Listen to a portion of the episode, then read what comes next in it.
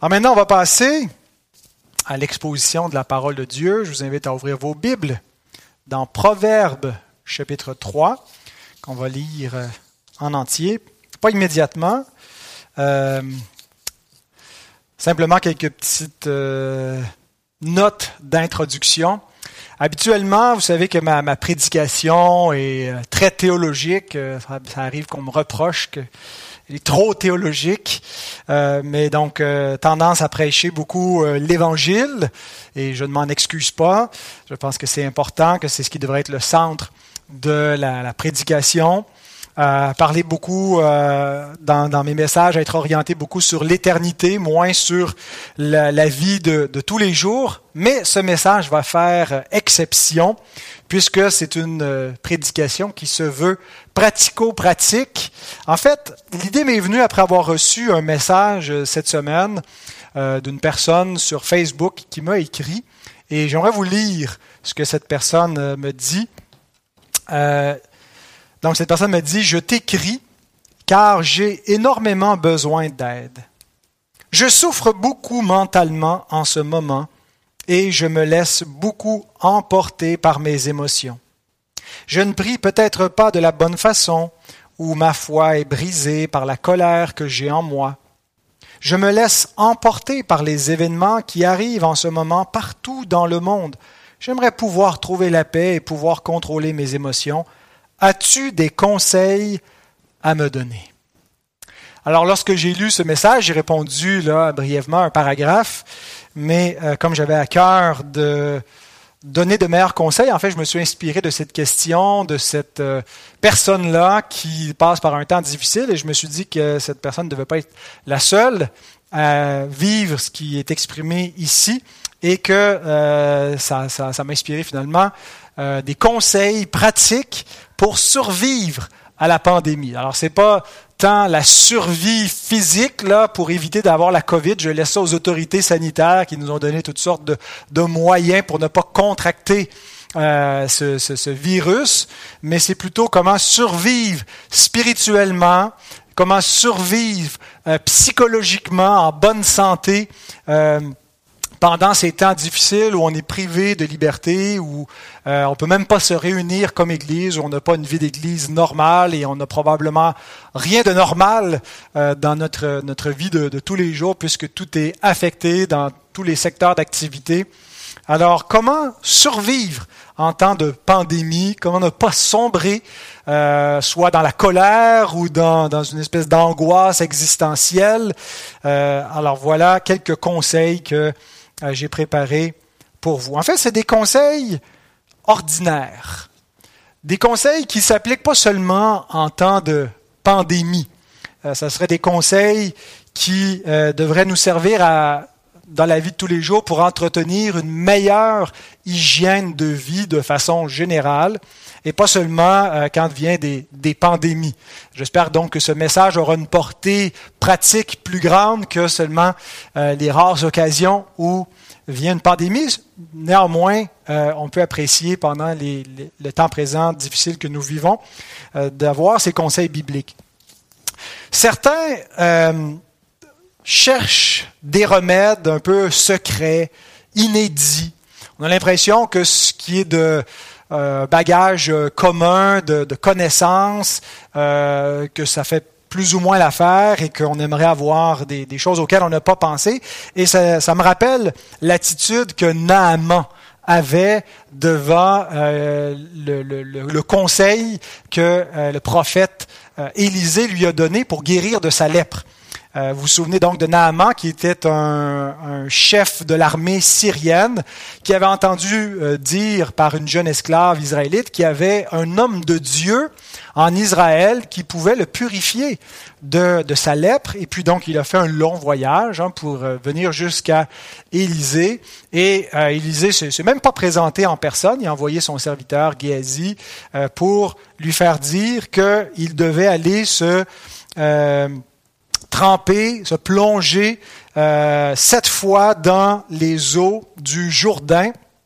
Et puis, euh, euh, il, ne trouvait pas que c'était en fait, il était fâché devant la simplicité de, de ce qui était proposé. Il aurait espéré qu'il vienne en personne, qu'il euh, fasse des incantations sur, ses, euh, sur sa maladie, euh, il lui impose les mains ou fasse quelque chose d'un petit peu plus sophistiqué que lui dire va te, te baigner dans les eaux du Jourdain. il dit que les, les, les, eaux de son pays valaient, valaient encore mieux que les eaux d'Israël. Et ses serviteurs l'ont un peu exhorté pas dire rappeler à l'ordre, mais gentiment, parce que c'était quand même euh, leur chef. Et on lit dans Deux Rois, chapitre 5, versets 13 et 14. Mais ses serviteurs s'approchèrent pour lui parler, et ils dirent, Mon père, si le prophète t'avait demandé quelque chose de difficile, ne l'aurais-tu pas fait? Combien plus dois-tu faire ce qu'il t'a dit? Lave-toi, et tu seras pur. Il descendit alors et se plongea sept fois dans le Jourdain, selon la parole de l'homme de Dieu, et sa chair redevint comme la chair d'un jeune enfant, et il fut pur. Alors ici, on a un remède en apparence banal, ordinaire, mais qui produit un effet surnaturel, un miracle. Bien, euh, les moyens que je vais vous proposer, les conseils, euh, sont quelque chose de semblable. Ça produira peut-être pas un, un, miracle surnaturel, mais ce sont des moyens ordinaires qui produisent des effets extraordinaires lorsqu'on les met en pratique. Et ce que je veux souligner, c'est que Dieu, dans sa bonté, dans sa grâce, utilise des moyens ordinaires pour communiquer sa grâce. On connaît ça comme chrétien, on a des moyens de grâce ordinaires, comme prendre le repas du Seigneur, comme la prédication, la communion fraternelle, pour recevoir la grâce de Dieu. Donc Dieu utilise pas juste des, des moyens extraordinaires, surnaturels pour nous mettre en communion avec le Dieu d'éternité, mais des moyens ordinaires pour nous communiquer sa grâce. Mais Dieu utilise aussi des moyens ordinaire de grâce commune. Pas juste de la grâce spéciale, la grâce à salut, mais la grâce pour le bien-être général de l'être humain, pour son bien-être psychique et physique. Dieu donc a donné des moyens ordinaires aux hommes qu'ils peuvent mettre en pratique. Donc, c'est pas seulement pour les croyants ce que je dis. Bien sûr qu'il y a des applications qui vont être plus spécifiques aux croyants parce qu'on regarde un peu tout dans l'angle spirituel euh, quand on est un enfant de Dieu dans l'angle de, de, la vie éternelle, mais euh, ce, ce, ces conseils que je vais donner, comme ils sont d'ordre de grâce commune, euh, qui relèvent pas juste spécifiquement de l'Évangile et de la, de la vie nouvelle, bien ils peuvent être appliqués aussi par des non-croyants et ils sont bons ils sont efficaces. Alors certains peut-être vont être surpris par cette euh, introduction, même mal à l'aise en se disant, ben finalement, si ce sermon est aussi bon pour ceux qui périssent que pour ceux qui sont sauvés, à quoi bon l'écouter? Avant de, changer de chaîne et d'aller euh, rejoindre une autre église, écoutez cette citation de Martin Lloyd Jones, le, le grand docteur Martin Lloyd Jones, qui était docteur du corps avant de devenir docteur de l'âme. Il écrit dans son livre sur la dépression spirituelle, avant d'aborder le traitement spécifique et biblique de ce problème selon l'Écriture, le problème de la dépression spirituelle, considérons certains principes de bon sens. Certains pensent à tort que le chrétien ne devrait pas utiliser son bon sens. La Bible, elle, ne présente pas une spiritualité dénuée d'intelligence le croyant peut agir de façon tout aussi intelligente que l'incroyant, davantage même. Il lui faut donc appliquer son bon sens à toutes les situations. Alors c'est ce que nous tenterons de faire avec ce message, d'appliquer notre bon sens, un bon sens commun qui n'est pas juste exclusif euh, aux enfants de Dieu, mais qui a été donné dans la grâce commune de Dieu à tous les hommes. Et je vous propose sept conseils généraux, mais que nous allons tenter d'appliquer dans le contexte présent de pandémie, de confinement, de restrictions, de mesures sanitaires qui nous affectent dans notre euh, état général. Alors, je vous invite à ouvrir vos Bibles, si ce n'est pas déjà fait, dans Proverbes chapitre 3, puisque ce sera euh, le texte biblique qui va nous euh, servir de base pour tirer ces conseils. Et on va le lire en entier. Donc prenons quelques minutes pour lire Proverbe 3, 1 à 35.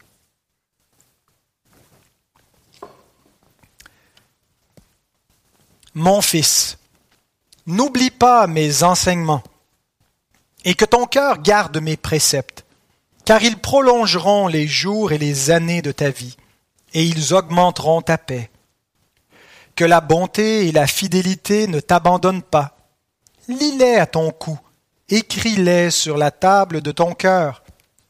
Tu acquerras ainsi de la grâce et une raison saine aux yeux de Dieu et des hommes. Confie-toi en l'Éternel de tout ton cœur et ne t'appuie pas sur ta sagesse. Reconnais-le dans toutes tes voies et il aplanira tes sentiers. Ne sois point sage à tes propres yeux. Crains l'Éternel et détourne-toi du mal. Ce sera la santé pour tes muscles et un rafraîchissement pour tes os.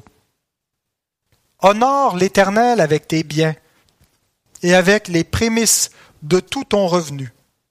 Alors tes greniers seront remplis d'abondance, et tes cuves regorgeront de mou. Mon fils, ne méprise pas la correction de l'Éternel, et ne t'effraie point de ses châtiments. Car l'Éternel châtie celui qu'il aime, comme un père l'enfant qu'il chérit. Heureux l'homme qui a trouvé la sagesse et l'homme qui possède l'intelligence. Car le gain qu'elle procure est préférable à celui de l'argent, et le profit qu'on en tire vaut mieux que l'or. Elle est plus précieuse que les perles, elle a plus de valeur que tous les objets de prix. Dans sa droite est une longue vie, dans sa gauche la richesse et la gloire. Ses voies sont des voies agréables, et tous ses sentiers sont paisibles. Elle est un arbre de vie pour ceux qui la saisissent, et ceux qui la possèdent sont heureux. C'est par la sagesse que l'Éternel a fondé la terre, c'est par l'intelligence qu'il a affermi les cieux, c'est par sa science que les abîmes se sont ouverts et que les nuages distillent la rosée. Mon fils, que ces enseignements ne s'éloignent pas de tes yeux. Garde la sagesse et la réflexion. Elles seront la vie de ton âme et l'ornement de ton cou. Alors tu marcheras avec assurance dans ton chemin, et ton pied ne heurtera pas.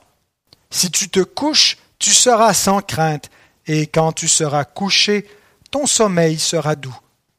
Ne redoute ni une terreur soudaine, ni une attaque, une attaque de la part des méchants car l'Éternel sera ton assurance, et il préservera ton pied de toute embûche. Ne refuse pas un bienfait à celui qui y a droit, quand tu as le pouvoir de l'accorder. Ne dis pas à ton prochain Va et reviens, demain je donnerai, quand tu as de quoi donner. Ne médite pas le mal contre ton prochain lorsqu'il demeure tranquillement près de toi. Ne conteste pas sans motif avec quelqu'un lorsqu'il ne t'a point fait de mal. Ne porte pas envie à l'homme violent et ne choisis aucune de ses voies. Car l'Éternel a en horreur les hommes pervers, mais il est un ami pour les hommes droits. La malédiction de l'Éternel est dans la maison du méchant, mais il bénit la demeure des justes. Il se moque des moqueurs, mais il fait grâce aux humbles. Les sages hériteront la gloire, mais les insensés ont la honte en partage. Demandons à Dieu de bénir sa parole. Seigneur notre Dieu, nous sommes grandement reconnaissants d'avoir les Écritures, de connaître la parole du Dieu vivant et par cette parole de connaître Dieu lui-même. Nous te louons, nous te remercions, notre Dieu, de t'avoir, euh, de t'être révélé et euh, de nous avoir donné l'Esprit Saint pour euh, pouvoir vivre de cette révélation, vivre de toute parole qui sort de la bouche de Dieu, parce que tu nous as donné la foi pour saisir cette parole de vérité et pour croire et pour comprendre. Et on te demande encore de nous aider à, à être éclairés dans notre saine intelligence par ton esprit, ta parole vivante. Que nous puissions, Seigneur, non seulement entendre, comprendre, mais aussi désirer mettre en pratique et obéir à cette parole, puisque ta parole nous dit que si on fait juste écouter sans y obéir, sans pratiquer, Seigneur, ça ne sert à rien. Et euh, Seigneur, on ne veut pas commettre cette, folie, mais euh, mettre en pratique ta parole et ses conseils pratiques Seigneur, dans notre vie. Viens-nous en aide, Seigneur, on en a besoin. Au nom de Christ, Amen. Alors bien sûr, euh, selon euh, texte que nous avons lu, je ne pourrais pas commenter euh, tout ce qui est contenu. C'est pas une exposition textuelle stricte que je vais faire. Euh, j'ai regroupé par thème des conseils pratiques en m'inspirant principalement des versets qui sont là, et donc certains plus que d'autres, mais aussi de d'autres passages bibliques qui mettent de l'avant ces, thèmes de, pour euh, garder euh, une vie saine et euh, non seulement survivre à la pandémie, mais avoir une hygiène de vie qui nous permet une vie saine, une vie heureuse et épanouie devant Dieu. Et certains peut-être reconnaîtront quelque chose que vous avez déjà lu quelque part, parce qu'effectivement, je recycle mon vieux matériel. Je me suis inspiré du chapitre 10 du côté obscur de la vie chrétienne, où j'avais ces, ces préceptes, c'est même préceptes, mais que j'ai un peu retravaillé et, remédité dans l'angle euh, de ce que nous vivons actuellement. Alors, euh, vous me pardonnerez euh, un peu cette reprise, mais qui soit, je l'espère, adaptée et utile pour nous tous. Alors, le premier conseil est le suivant. Garde les commandements de Dieu. Dans notre vie, puisque nous sommes des pécheurs, nous avons le péché rémanent et que le péché consiste à transgresser la loi de Dieu, ben nous sommes toujours tentés de transgresser la loi de Dieu. Mais je dirais qu'il y a des situations dans notre vie où la tentation est exacerbée, est plus vive, plus intense. Et peut-être dans ces moments-là de confinement, euh, la tentation peut être plus grande. Hein. On dit que l'oisiveté est mère de tous les vices. Eh bien, lorsqu'on est euh, pris et qu'on on est limité dans ce qu'on peut faire, dans ce qu'on a à faire, eh bien, euh, il y a une plus grande, plus grand risque peut-être de tomber dans certains vices et de transgresser les commandements de Dieu. Bien, le premier mot de notre chapitre dans les Proverbes, chapitre 3, nous dit, versets 1 et 2 qu'on peut relire, Mon fils, N'oublie pas mes enseignements. C'est comme si Dieu nous parle comme à des enfants et il dit, n'oublie pas mes enseignements. Et que ton cœur garde mes préceptes, car ils prolongeront les jours et les années de ta vie, et ils augmenteront ta paix. Ils augmenteront ta paix. L'apôtre Pierre applique ce principe aux chrétiens dans la tentation en citant le psaume 34 euh, les versets 13 à 17 du psaume 34, mais il, leur cite dans sa première épître au chapitre 3, versets 10 à 12, il dit, Si quelqu'un en effet veut aimer la vie et voir des jours heureux, qu'il préserve sa langue du mal et ses lèvres des paroles trompeuses. Alors, si vous voulez aimer la vie, vous voulez être heureux, faites attention aux paroles qui sortent de votre bouche, parce qu'elles peuvent, peuvent vous tendre un piège et vous rendre malheureux qu'il s'éloigne du mal et fasse le bien, qu'il recherche la paix et la poursuive. C'est pas juste de la chercher un petit peu, c'est de la chercher comme une proie en poursuivant la paix avec les autres. Car les yeux du Seigneur sont sur les justes et ses oreilles sont attentives à leurs prières, mais la face du Seigneur est contre ceux qui font le mal. Autrement dit, même pour des pécheurs régénérés, c'est pas que la face de Dieu va être contre nous dans un sens de, de malédiction, mais que que Dieu va, va nous châtier comme un père fidèle, comme il est dit dans le, Proverbe 3 qu'on a lu en entier, qui, la correction de Dieu. Ne la crains pas, mais en même temps, euh, ne, ne, perds pas courage quand Dieu te, te reprend. Et, et, Dieu peut tourner sa face contre nous si on se met à transgresser les commandements et nous retirer cette joie, cette paix qu'il accorde à ceux qui lui obéissent. Alors, sachez ceci, vous ne pouvez pas être heureux en péchant.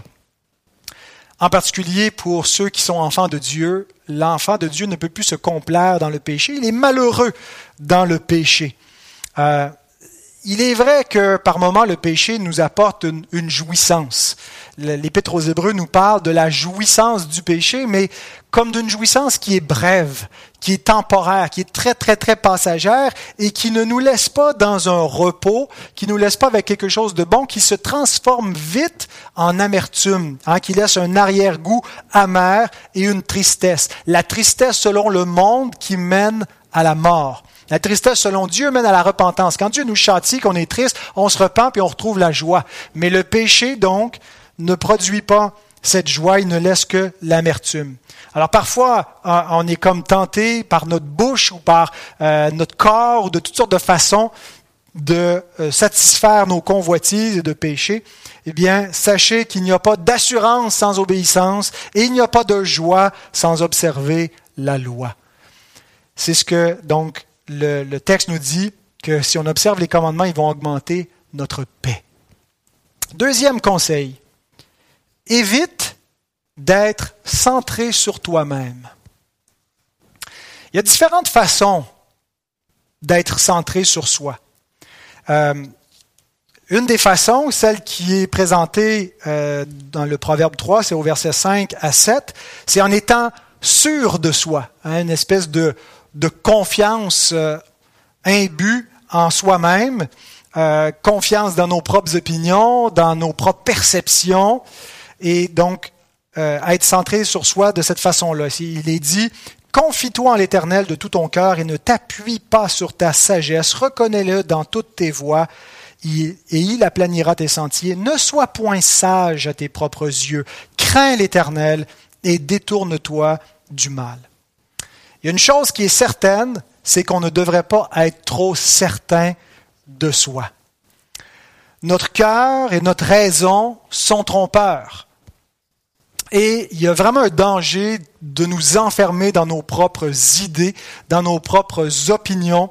Euh, L'idée n'est pas de devenir euh, irrésolu, de toujours douter, de, parce qu'on n'a pas confiance en soi-même et qu'on est incapable de prendre des décisions, qu'on doute de tout, mais d'être capable de se remettre en question, d'avoir un, un, sain scepticisme face à soi-même, de ne pas avoir des, opinions tellement fermes et inflexibles qu'on ne peut pas se remettre en question, mais se remettre en question devant Dieu, réfléchir à ce qu'on entend, remettre en question la parole des hommes, écouter, observer, questionner, plutôt que de juste se cantonner dans nos idées, comme euh, je vois des gens donc en, ce moment euh, qui ont, ont, ont, une lecture le noir et blanc de ce qui se passe et qui, euh, je pense, ont des, des, des ornières. Ils, ils, à mon avis, certains se trompent et ils finissent par être entraînés dans des, euh, des opinions trompeuses parce qu'ils sont incapables de se remettre en question et d'être un peu plus objectifs euh, avec eux-mêmes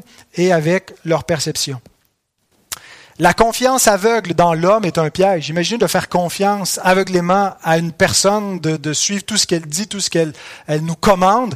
Eh bien, la confiance aveugle en soi est aussi un piège. Mais une autre façon d'être centré sur soi-même, c'est pas seulement d'être sûr de soi, mais c'est aussi en s'apitoyant sur soi et en s'écoutant soi-même. Certains sont malheureux en ce moment et même de façon générale dans la vie parce qu'ils s'écoutent trop eux-mêmes. Ils écoutent leur état d'âme, ils écoutent leurs pensées, euh, ils sont dans l'apitoiement. Et comme le note le docteur Martin Lloyd Jones qu'on a déjà cité, il nous donne le secret de la vie spirituelle qui consiste non pas à s'écouter soi-même, mais à se parler à soi-même avec la parole de Dieu. Et euh, il, nous donne ce conseil-là en commentant le psaume 42 où le psalmiste, au lieu d'écouter son état d'âme, parle à son âme et commande à son âme. J'aime beaucoup ce, ce passage dans son livre sur la dépression spirituelle. Il écrit, Nous devons parler à notre âme au lieu de la laisser s'adresser à nous. Saisissons-nous la distinction Dans la dépression spirituelle, nous laissons notre moi s'exprimer au lieu de lui parler. Là réside le problème essentiel. Je ne cherche nullement le paradoxe. Ce point constitue l'essence même de la sagesse dans ce domaine. Réfléchissons aux pensées qui nous assaillent le matin au réveil. Nous n'avons rien fait pour les susciter, mais elles commencent à s'adresser à nous, à rappeler les problèmes de la veille, etc. Quelqu'un nous parle. C'est notre moi. Très souvent, la tristesse nous envahit pour une raison essentielle.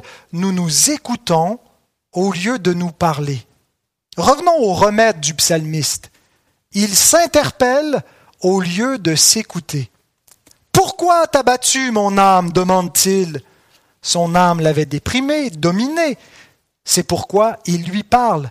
Mon âme, écoute un instant. Je veux te parler. Le secret de la vie spirituelle consiste à savoir se prendre en main. Comment se parler, s'exhorter, s'interroger? Il nous faut dire à notre âme, pourquoi es-tu abattu? D'où viennent tous ces gémissements? Au lieu de nous morfondre dans la dépression, nous devons affronter ce moi, le réprimander, le condamner et l'exhorter. Espère en Dieu. Quelle belle, quelle belle parole, quelle belle observation également du docteur euh, Lloyd Jones. Et quand on parle à notre âme, c'est pas juste de lui parler avec beaucoup, beaucoup de douceur. Je pense qu'il y a un moment où il faut lui parler dans le casse, prendre notre âme par la cravate et lui commander avec la parole de Dieu. Alors, si vous avez tendance à la déprime, à l'apitoiement, eh bien, au lieu de vous écouter, parlez-vous à vous-même, pour éviter d'être centré sur vous-même, sur votre état, sur ce que votre âme vous raconte. Parlez-lui avec la parole de Dieu et exhortez-vous et prêchez-vous à vous-même. Mais une autre façon aussi d'être centré sur soi, qui est mauvaise, qui est toxique, c'est en vivant pour soi et en cherchant son propre intérêt. Et en fait, depuis la chute, c'est le mode de fonctionnement d'une âme déchue. Les êtres humains vivent pour eux-mêmes. Alors qu'on doit vivre pour Dieu, nous vivons pour nous-mêmes, jusqu'à ce qu'on soit délivré de cette idole impitoyable qui est le moi, et que nous vivions plus pour nous-mêmes, mais pour celui qui est mort et ressuscité pour nous, eh bien, euh, nous vivons pour nous-mêmes. Mais c'est pas qu'une fois qu'on est régénéré, que subitement on perd cet égoïsme naturel. Il revient vite au galop, hein, chasser le naturel, il revient au galop. Euh, et donc, il faut prendre conscience qu'il n'y a pas de meilleure façon d'être plus insatisfait dans la vie que d'être égocentrique, de vivre pour soi, de chercher son intérêt, de vouloir amener les gens à être centrés sur nous. Ça ne satisfait pas.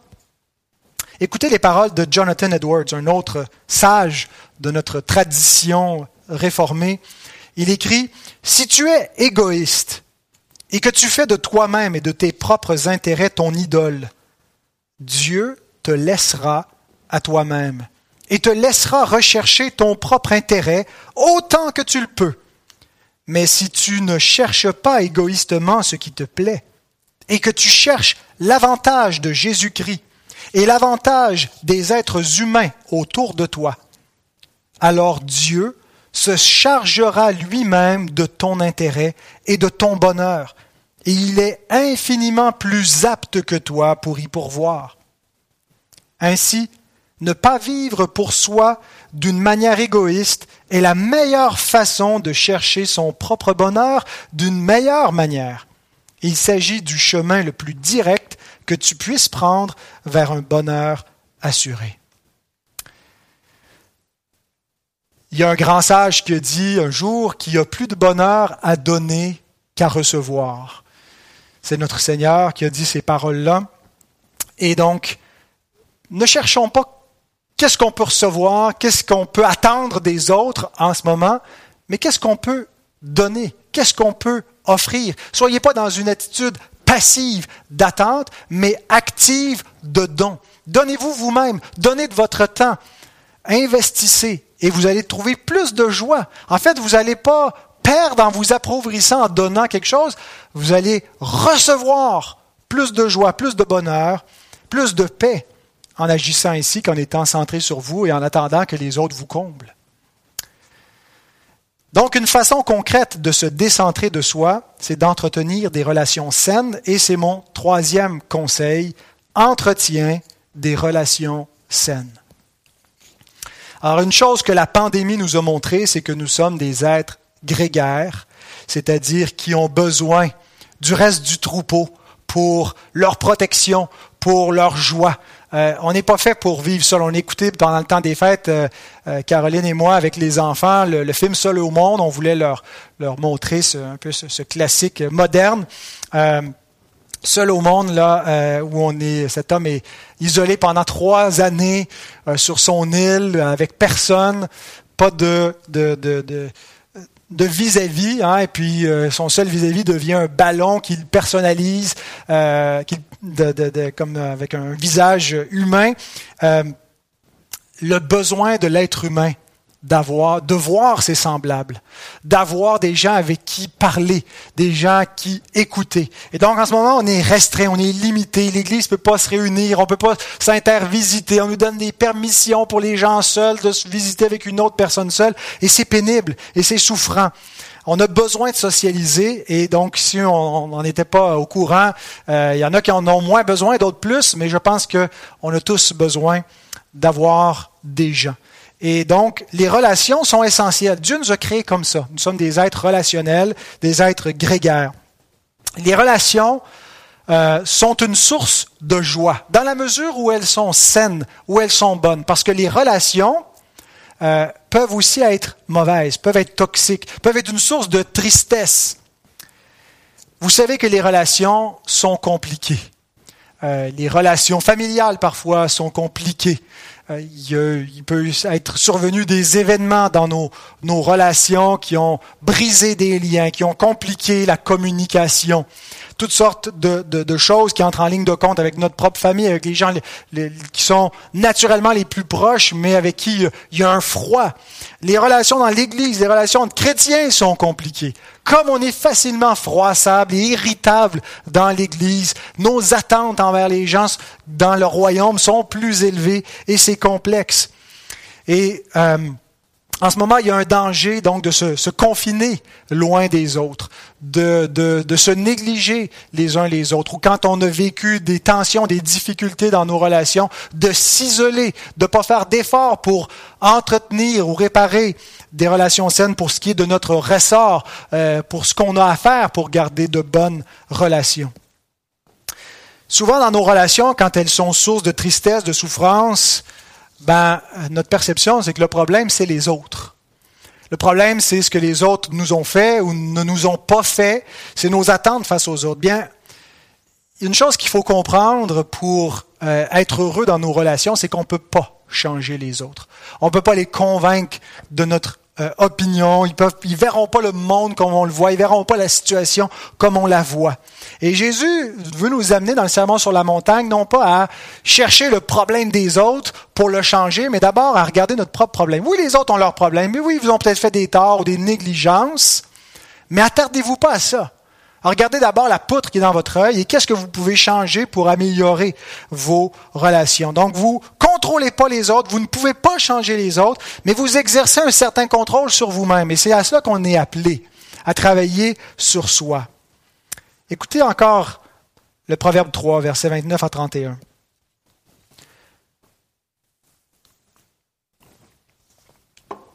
Ne médite pas le mal contre ton prochain lorsqu'il demeure tranquillement près de toi.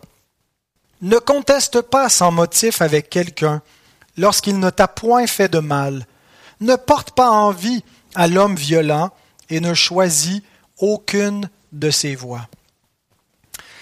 On peut donc en vouloir aux gens pour ce qu'ils nous ont fait, mais j'ai l'impression, et je vais parler euh, aux gens de, de notre Église, que si il vous arrive d'en vouloir à des personnes dans l'assemblée, je présume que la plupart du temps, c'est pas à cause de ce qu'on vous a fait, euh, parce qu'on aurait parlé mal ou qu'on vous aurait euh, offensé ou froissé d'une quelconque façon. Ça peut arriver, mais que c'est plutôt à cause de ce qu'on n'a pas fait envers vous, des attentes qu'on a. Et regardez la mise en garde qui est dit ici, de, de faire attention de ne pas méditer le mal lorsque l'autre demeure tranquille auprès de nous. Il nous a pas vraiment rien fait. il est, peut-être pas venu nous voir. Il, n'est peut-être pas répondu à nos attentes, mais il nous a rien fait. Il demeure tranquille. Ne conteste pas sans motif avec quelqu'un lorsqu'il ne t'a point fait de mal. Oui, mais les gens m'appellent pas. Les gens me visitent pas. Les gens m'ont abandonné. Peut-être c'est tout vrai.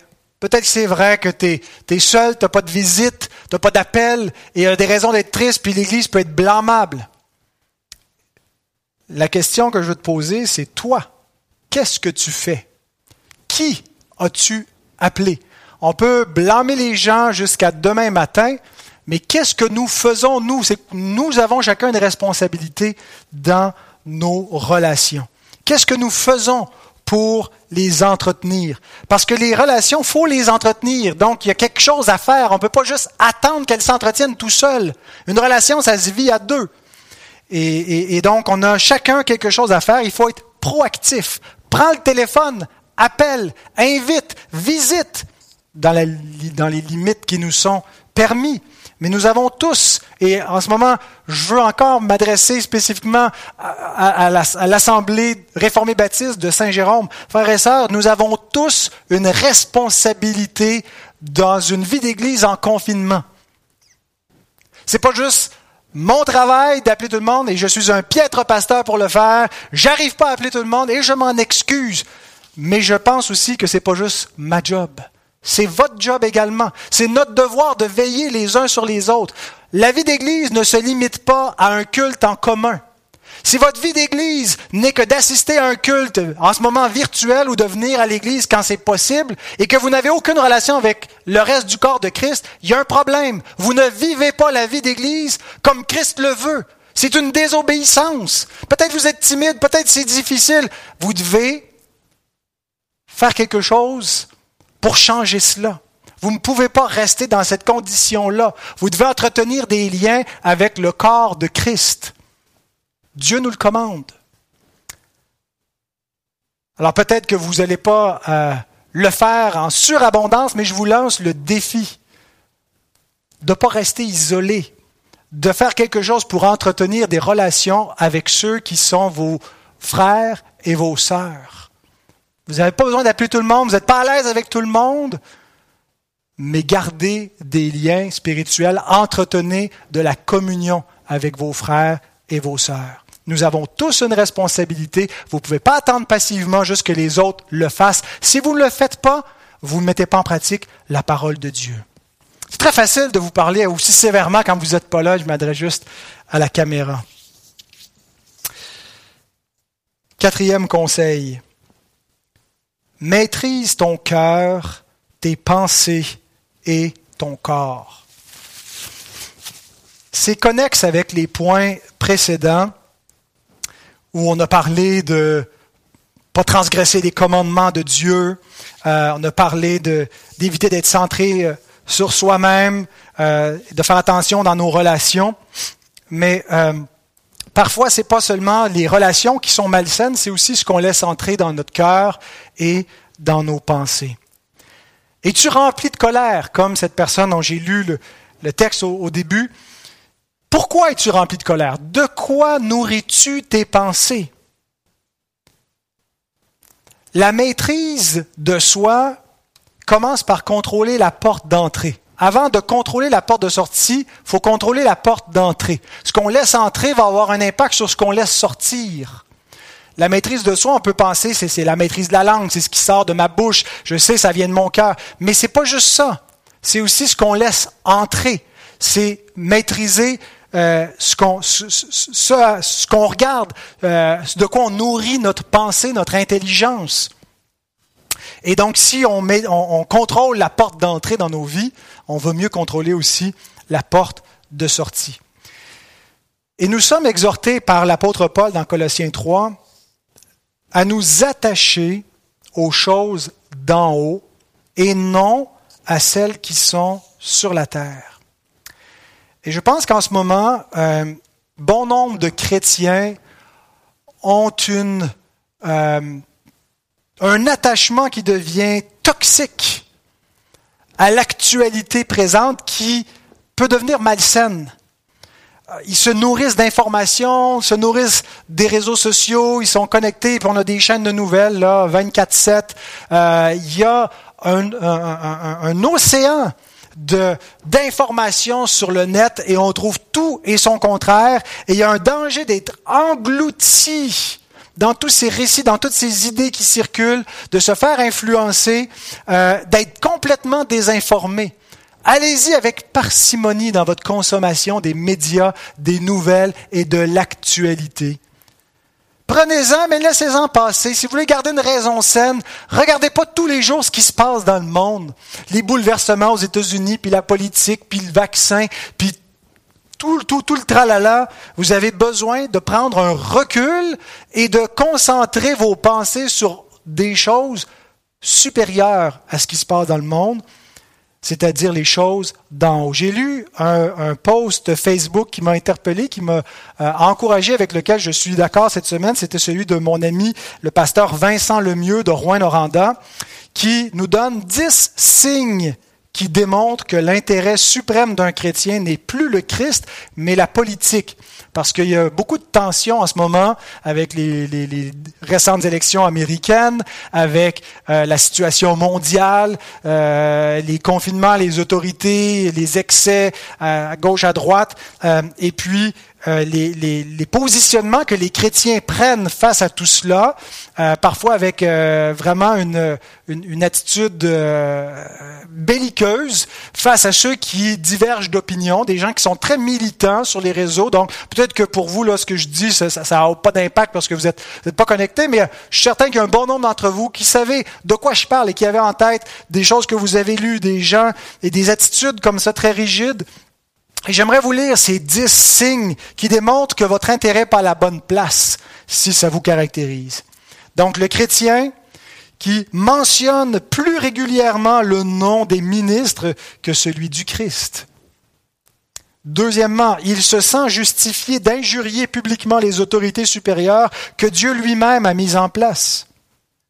Troisièmement, il se croit croit que la meilleure chose qui pourrait arriver est un changement social et politique drastique. Quatre, il essaie davantage de convaincre les gens de leur position politique et médiatique que de leur urgent besoin du Sauveur. Cinq, il lit plus les nouvelles que la Bible. 6. Il s'offusque davantage de la privation de ses droits et libertés que du dénigrement de la gloire et des droits de Dieu. 7. Il se sent supérieur aux frères et sœurs qui ne comprennent pas et n'interprètent pas les événements comme lui. 8. Il a plus de points en commun dans ses discussions avec les gens de même position politique qu'avec ses frères et sœurs en Jésus-Christ. 9. Il trouve plus de plaisir dans les discours politiques que dans les prédications de l'Évangile. Et 10. Il espère et travaille davantage à la vérité médiatique qu'à la proclamation de celui qui est le chemin, la vérité et la vie. Je me suis déjà confessé qu'il y a quelques années, ça me, ça me caractérisait euh, ce qui est décrit ici où j'étais dans la blogosphère, euh, des, des, des, blogs de, qui, qui discutaient d'économie, de politique, de culture, et puis euh, j'étais parfois plus euh, euh, zélé à, à, à, militer pour une idéologie politique que pour l'Évangile. Et je rends grâce à Dieu que euh, m'a ramené à, un amour pour la parole, un amour pour euh, la théologie et la prédication de l'Évangile. Et vraiment, il y a un danger. On, devient ce, ce, dont on se nourrit. Si vous vous nourrissez constamment de ça, ben, étonnez-vous pas que votre intérêt soit là. Étonnez-vous pas que vous ayez peu d'intérêt pour la Bible, pour euh, la prédication de la parole de Dieu, pour les choses du royaume, si vous vous entretenez de cela. Ce dont on s'entretient, nous impacte, nous change, nous façonne. Alors, maîtriser ses pensées commence à faire attention à ce, dont on laisse entrer en nous. Mais c'est aussi, bien entendu, garder les passions en bride.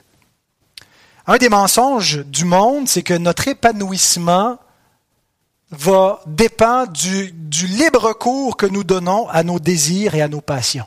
Aucune raison de refouler nos, nos passions parce qu'on a rejeté ce, cette conception chrétienne et biblique de l'homme, qui est un être euh, pécheur et donc qui a des mauvais désirs qui doivent être, qui doivent être réprimés.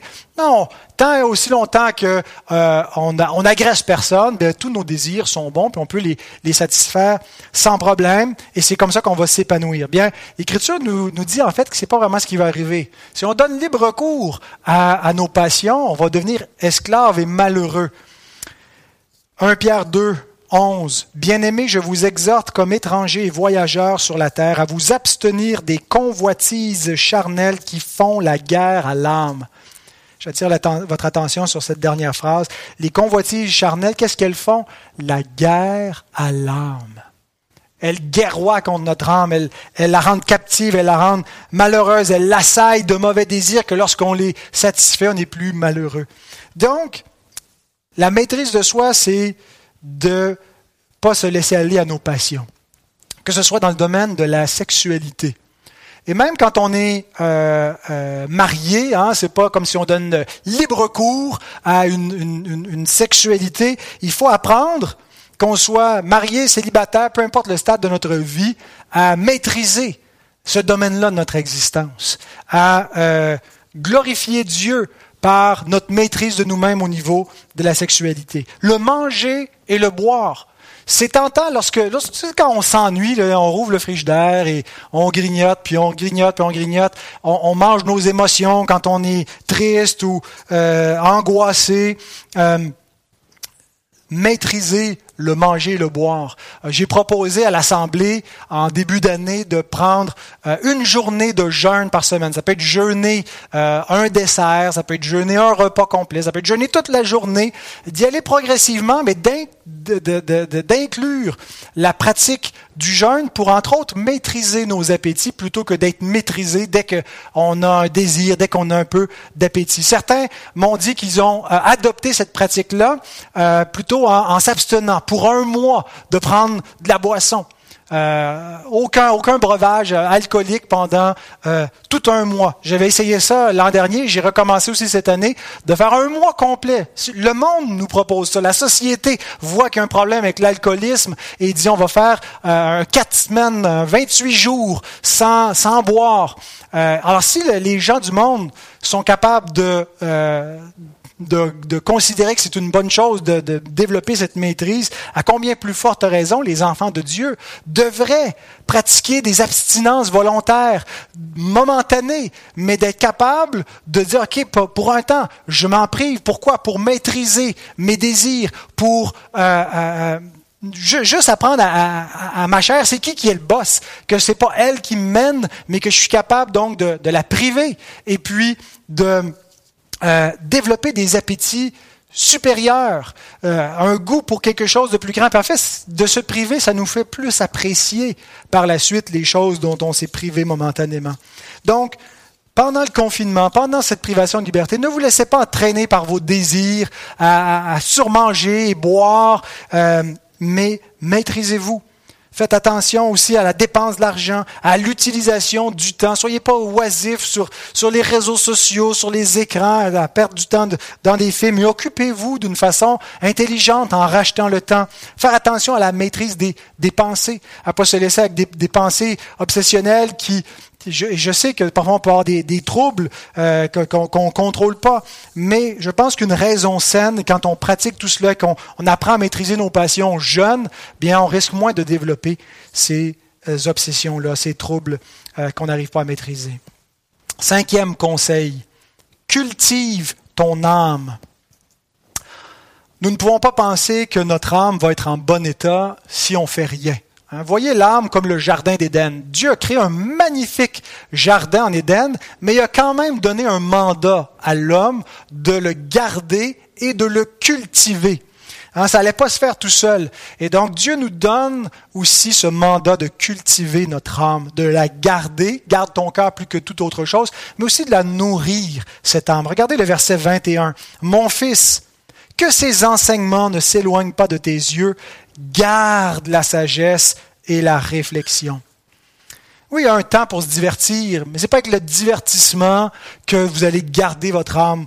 Il y a un temps pour écouter des films, pour jouer à des jeux, mais il devrait avoir un temps supplémentaire et plus long pour édifier. Parce que c'est plus long bâtir que de détruire. C'est plus long s'édifier que de se divertir.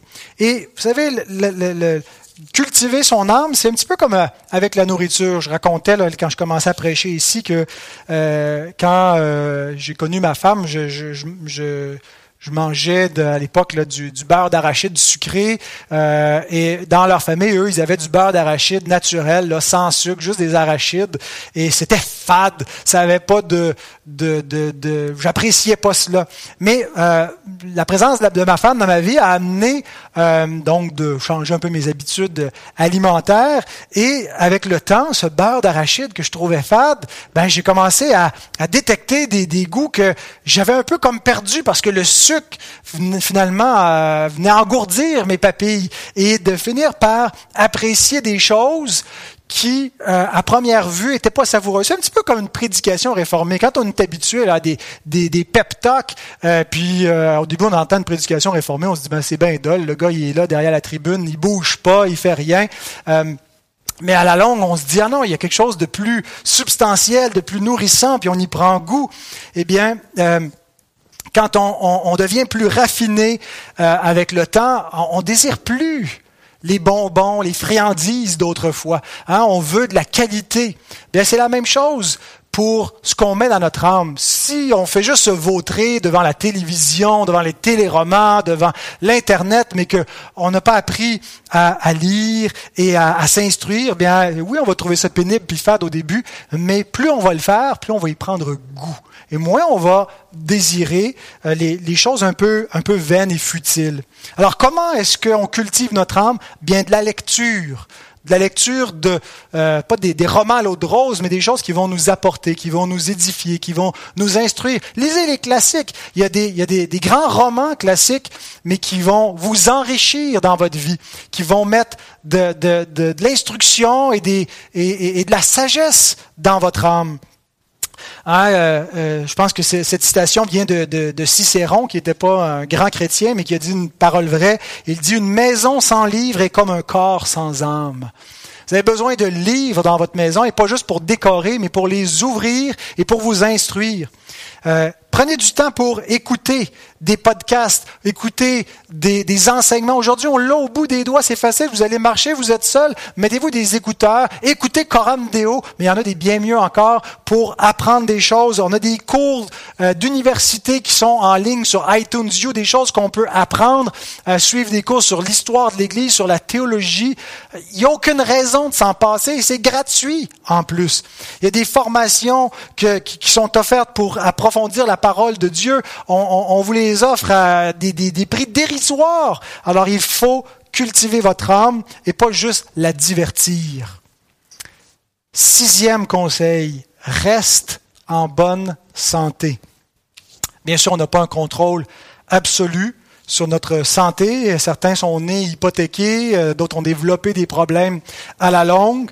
Euh, on n'a pas un un, contrôle donc sur, cela. Et dans un temps de pandémie, euh, euh, au moment d'enregistrer ce message, euh, on a au moins un cas de COVID, peut-être plus dans notre assemblée. Et donc, on, on, prie pour que le Seigneur relève et qu'il n'y ait pas de complications.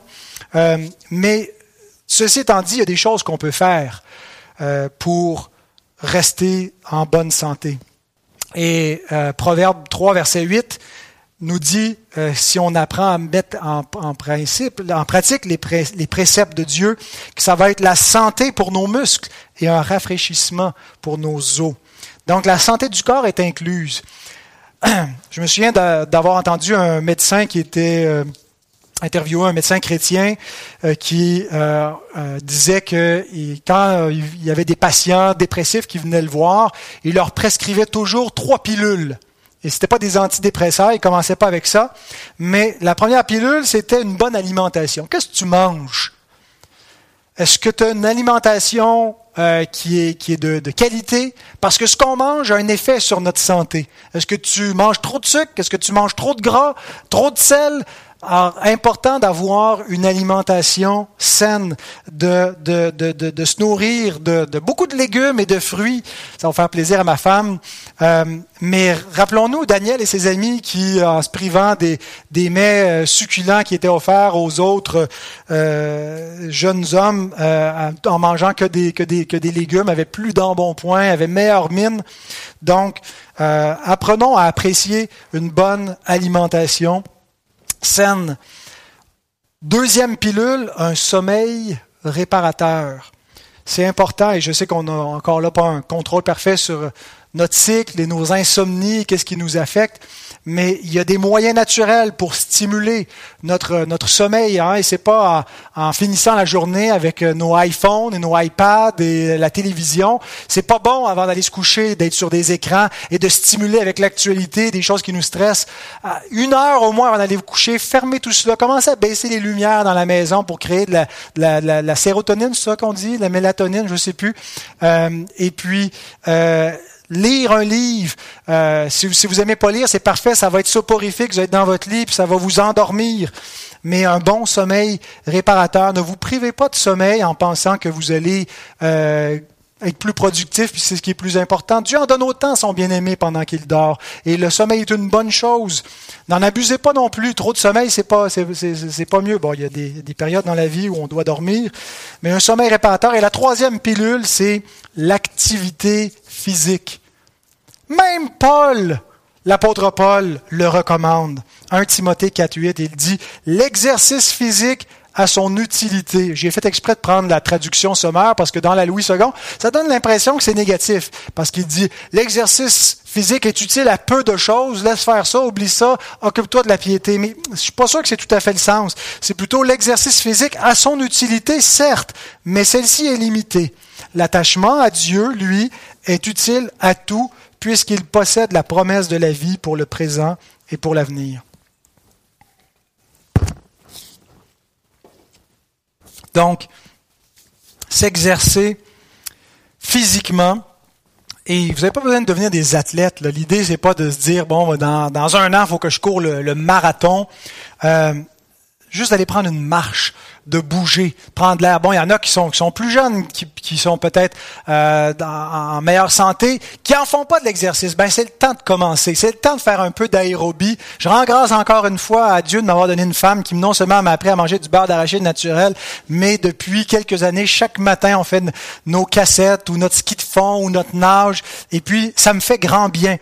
Euh, L'activité physique, c'est limité comme utilité, mais euh, la santé de l'âme est plus importante que la santé du corps, mais notre, âme est quand même bercée dans un corps qu'on espère être en bonne santé. Donc, bougez, entretenez-vous, euh, ne restez pas immobile, ne restez pas assis tout le temps, euh, prenez de l'air, et voilà. Donc, un petit bémol sur ce conseil-là. Attention à ne pas faire de notre santé ou de notre corps une idole. C'est pas une idole, c'est un temple. C'est le temple de Dieu. Mais il ne faut pas le vénérer comme si c'était une fin en soi. Euh, et, on sait dans notre société, santé, bien-être, euh, l'apparence, tout ça, c'est l'idole du siècle. Ça ne doit pas être notre cas. On doit chercher à avoir euh, une qualité de vie, une hygiène de vie qui nous donne tout ce qu'on peut d'avoir une bonne santé, une alimentation saine et ainsi de suite, mais sans devenir obsédé par tout cela. Écoutez ce que, Paul nous rappelle dans 1 Corinthiens 6.13. Il dit, les aliments sont pour le ventre et le ventre pour les aliments, et Dieu détruira l'un comme l'autre. Il y a quelque chose de plus important, euh, ultimement, que tout cela. Mais il dit, mais le corps n'est pas pour la débauche, il est pour le Seigneur, et le Seigneur pour le corps. Donc vous avez une grande liberté, euh, mais rappelez-vous que votre corps est pour le Seigneur. Et dernier conseil, sois actif et productif. Il n'y a pas plus déprimant dans la vie que d'avoir pas de but dans la vie, pas d'activité, pas de raison de se lever le matin, nulle part où on s'en va, pas d'objectif à atteindre. C'est, c'est dole, c'est vraiment déprimant. Comment, comment tu peux t'en aller quelque part quand tu t'en vas nulle part? Et donc, euh, pour euh, rester en santé, mentalement, euh, pour avoir un peu de, motivation à sortir du lit le matin, ben il faut euh, un but. Euh, il faut avoir une activité à laquelle s'employer. Notre but, en fait, euh, c'est pas juste de, de s'inventer un but. Nous avons un but qui est de glorifier Dieu. Hein? La, la, première question du fameux petit catéchisme de Westminster, quel est le, le, le but suprême de l'homme, c'est de glorifier Dieu, de l'aimer pour toujours. C'est difficile un peu à traduire l'anglais là, de, le chief end of, of man. Euh, c'est, c'est, c'est, bon, je ne le dirai pas en anglais, là, peu importe, mais de, de vivre pour la gloire de Dieu. Mais comment concrètement? Parce que ça veut dire quoi glorifier Dieu ou comment est-ce qu'on fait ça? Ben on glorifie Dieu par notre activité, par notre travail, par notre adoration aussi. Bien sûr qu'on glorifie Dieu quand on vient l'adorer en tant que, que peuple. Euh, en ce moment, vous glorifiez Dieu en, consacrant ce, temps d'adoration, ce temps de culte de chez vous, mais on glorifie Dieu aussi dans notre travail, dans notre activité. Notez que Dieu nous a donné six jours sur sept pour travailler, pour euh, être actif. Euh, et donc, c'est très gratifiant de glorifier Dieu en, en, faisant œuvre utile de notre vie, plutôt que de gaspiller notre temps à pas faire grand-chose. Alors, euh, Spurgeon dit, avoir quelque chose à faire pour Jésus et aller de l'avant avec cela est une des meilleures façons de surmonter le sens du vide ou une dépression mentale sévère. Si vous pouvez poursuivre un objectif important, vous ne sentirez pas que vous vivez pour rien. Avez-vous des projets? Avez-vous des, petits hobbies que vous pouvez faire au quotidien, mais dans un but qui peuvent euh, ben, être utiles ou vous apprendre ou vous faire du bien? Mais euh, avez-vous euh, un objectif, des choses que vous pouvez atteindre au quotidien? et Certains d'entre nous, c'est plus facile, ont peut-être euh, une mission plus déterminée, un ministère à remplir, une vocation spécifique, l'appel de Dieu est clair. Pour d'autres, ils savent pas trop qu'est-ce que Dieu attend d'eux. Euh, mais l'idée n'est pas qu'on ne peut pas accomplir ce point-là à moins d'avoir euh, une vocation ou d'être un missionnaire, mais simplement d'accomplir ce qui est devant nous au quotidien, au jour le jour, faire ce qu'on a à faire là, maintenant. Et je vous lis Matt Parman euh, qui écrit Lorsque vous ne savez pas quels sont vos buts ou quelle est votre vision dans la vie, la dernière chose qu'il faut faire est de ne rien faire. Comme Spurgeon a dit, si tu arrêtes et ne fais rien jusqu'à ce que tu puisses tout faire, tu demeureras inutile. Au lieu de cela, faites ce qui est devant vous et faites-le avec excellence. Il s'agit souvent du chemin à suivre pour identifier ce que vous devriez faire ou au moins pour vous offrir des opportunités qui vous aideront à trouver plus de clarté. Alors faites ce qui est devant vous. Euh, la maison est à l'envers, vous ne savez pas quoi faire, ben faites donc le ménage. Euh, allez prendre une marche, essayez de visiter quelqu'un, prenez le téléphone, occupez-vous. Alors en conclusion, ces préceptes sont nécessaires, pas juste à comprendre, mais à pratiquer pour un équilibre physique et psychologique. Euh, et je, sais que ce mot-là, des fois, euh, chatouille les oreilles évangéliques, mais je l'emploie plus dans son sens étymologique. Hein, ça vient du mot psyché en grec qui veut dire âme. Nous sommes corps et âme. Nous avons besoin d'une santé corporelle, physique, et d'une santé spirituelle de l'âme, Et donc, on doit pratiquer ce que nous avons entendu. Ce sont des choses ordinaires, simples, mais qui auront un effet extraordinaire. Et laissez-moi vous lire comment Salomon décrit ces effets dans les versets 2, 13, 17, 18, 23 et 24 de notre chapitre 3. Il dit, Ils prolongeront les jours et les années de ta vie, et ils augmenteront ta paix. Alors, longévité et paisibilité.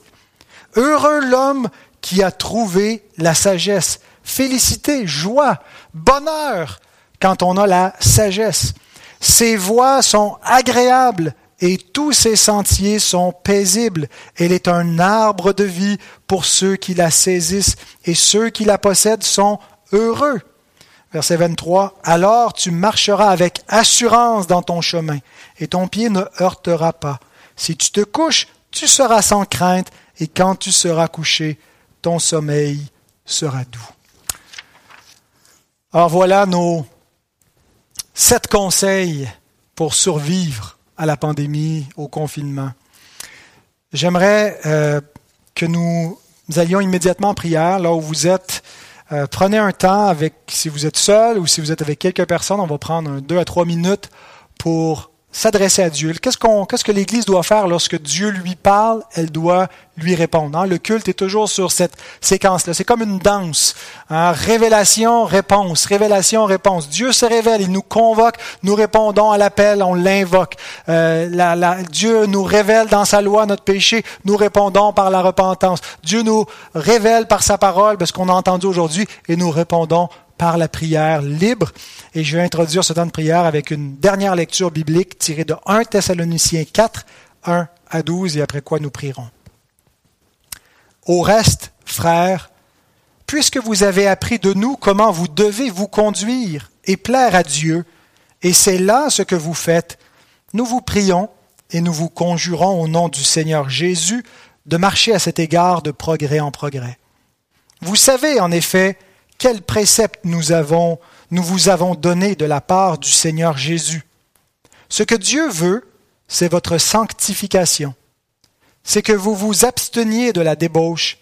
C'est que chacun de vous sache posséder son corps dans la sainteté et l'honnêteté, sans vous livrer à une convoitise passionnée comme font les païens qui ne connaissent pas Dieu, c'est que personne n'use envers son frère de fraude et de cupidité dans les affaires, parce que le Seigneur tire vengeance de toutes ces choses, comme nous vous l'avons déjà dit et attesté.